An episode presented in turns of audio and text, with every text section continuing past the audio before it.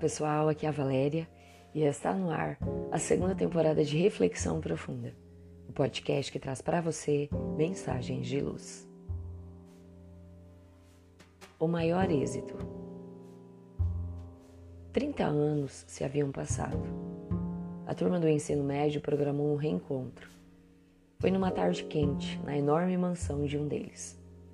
Não faltavam elogios ao anfitrião, que recebia os amigos a arquitetura, a disposição dos móveis, tudo como numa moldura dos sonhos.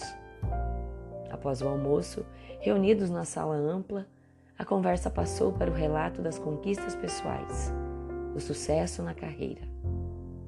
Eram emocionantes, alguns mais, outros nem tanto, mas todos haviam alcançado sucesso na profissão escolhida. Eram médicos, engenheiros, advogados, professores de ensino superior, falavam de seu casamento, dos filhos. Quase todos tinham filhos no exterior Inglaterra, Suíça, Austrália. Filhos que ali aprimoraram seus estudos ou que exerciam profissão. Era um longo desfile de alegrias. Falavam da empresa multinacional para a qual haviam sido contratados os filhos, dos altos cargos que ocupavam em hospitais, indústrias e por aí afora. Dava gosto constatar a felicidade que sentiam pelo êxito próprio, que incluía a dos filhos. Deram-se conta, depois de muito falar, que uma dentre eles se mantinha calada, somente vibrando com a felicidade de cada colega. Voltaram-se para ela e lhe perguntaram: E você? Quais os grandes lances da sua vida? Ela sorriu e disse: Amigos, nada tão eletrizante como seus relatos. Vi meus irmãos se formarem, constituírem suas famílias e partirem, buscando seus próprios destinos.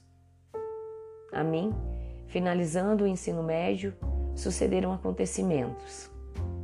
A morte repentina de meu pai, um irmão menor sobre meus cuidados, necessidade de trabalhar para o sustento do lar, dedicação à avó e à mãe que enfermaram em anos sucessivos, me exigindo dedicação.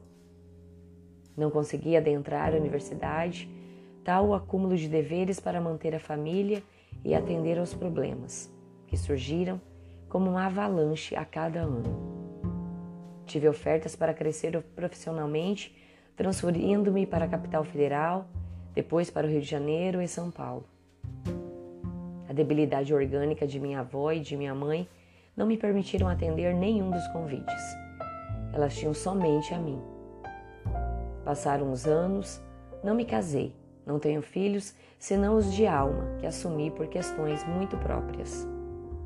Nunca empreendi grandes viagens, porque minhas economias eram e ainda são direcionadas aos que dependem de mim. Então, acho melhor vocês continuarem a falar dos seus progressos e de suas glórias. A mim, tudo isso encanta porque me parecem fenomenais os seus relatos.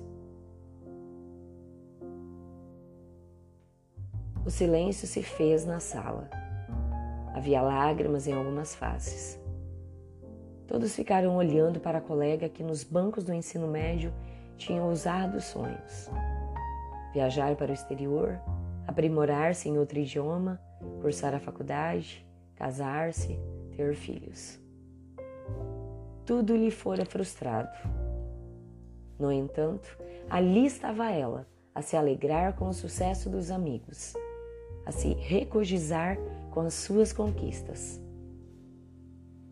Olhares se cruzaram.